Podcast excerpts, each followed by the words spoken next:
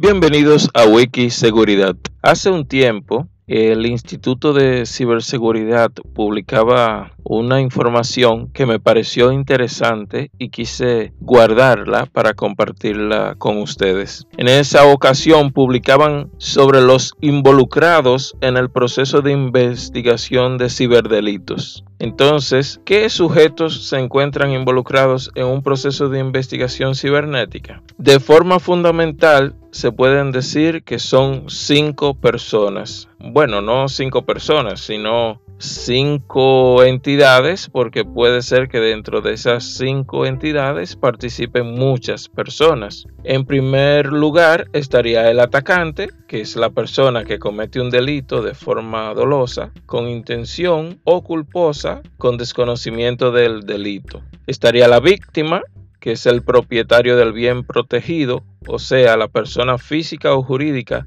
en la cual recae la acción ilícita que realiza el atacante. El órgano investigador, que es el responsable de llevar a cabo el proceso de investigación en delitos cibernéticos con la, finalidad de recabar la inteligencia. Si el gobierno no puede brindar este servicio, es necesario solicitar asistencia de empresas o agencias encargadas. Intermediario de Internet son los proveedores de servicios, empresas de alojamientos web, proveedores de servicios de Internet, motores de búsquedas y plataformas de redes sociales. Órgano resolutor para que un órgano resolutor pueda emitir un fallo, es necesario que se comience un juicio respetando el debido proceso. Dentro de este juicio deben existir pruebas que son de suma importancia, ya que por medio de estas se sabe si una persona es inocente o culpable. En este proceso participan peritos informáticos, dígase eh, personas expertas en informática forense, que deben levantar esta información y cuidar que esta información no se contamine en el proceso.